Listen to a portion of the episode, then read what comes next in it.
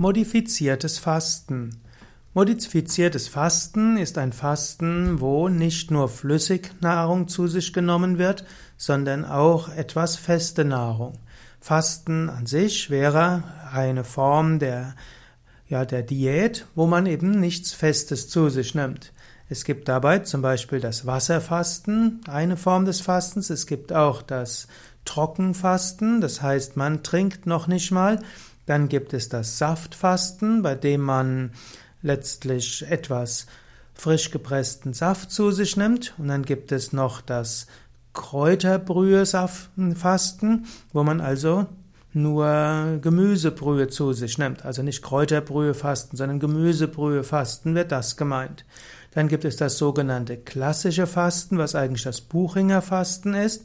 Dabei wird, werden eins bis drei Gläser äh, frischer Saft zu sich genommen, dann werden des Weiteren eins bis zwei Gläser Gemüsebrühe zu sich genommen, typischerweise der Saft morgens und die Gemüsebrühe nachmittags oder abends und zusätzlich trinkt man dann noch Kräutertees und Wasser.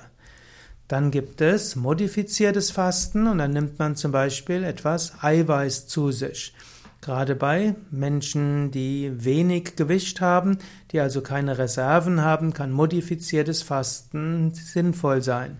Es gibt auch spezielle Formen des Ayurveda-Fastens, bei dem man zum Beispiel nur Kitcheri zu sich nimmt, und zwar sehr dünnes Kitcheri, oder auch, wo man nur sehr dünnes Dal zu sich nimmt, was also auch als Dalsüppchen bezeichnet wird.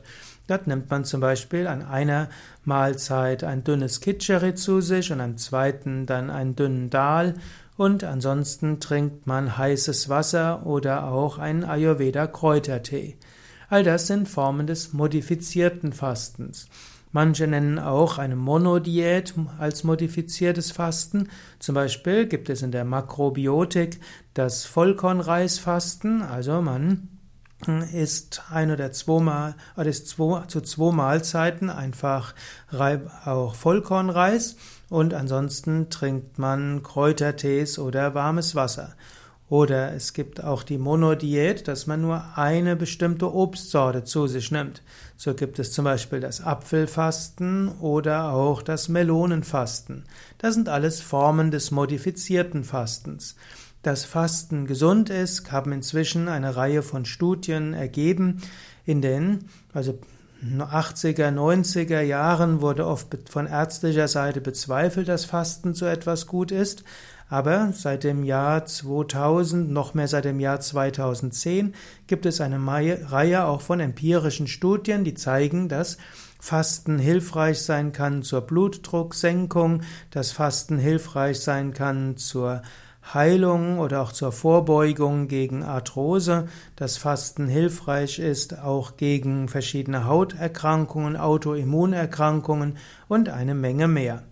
Im Allgemeinen empfehle ich ein oder zweimal im Jahr fünf bis siebentägiges Fasten zu haben, ob das jetzt Wasserfasten ist, Saftfasten, Gemüsebrühe Saften, Fasten, Buchinger Fasten ist oder modifiziertes Fasten, das musst du selbst sehen. Im Ayurveda würde zum Beispiel gesagt, dass der Vata-Typ am besten ein modifiziertes Fasten machen würde, dass der Kapha-Typ sehr davon profitiert, ein äh, Obstfasten oder auch äh, Gemüsebrühefasten hat und der Pitta-Typ, der profitiert am meisten vom Obstsaftfasten oder Gemüsesaftfasten oder auch Wasserfasten.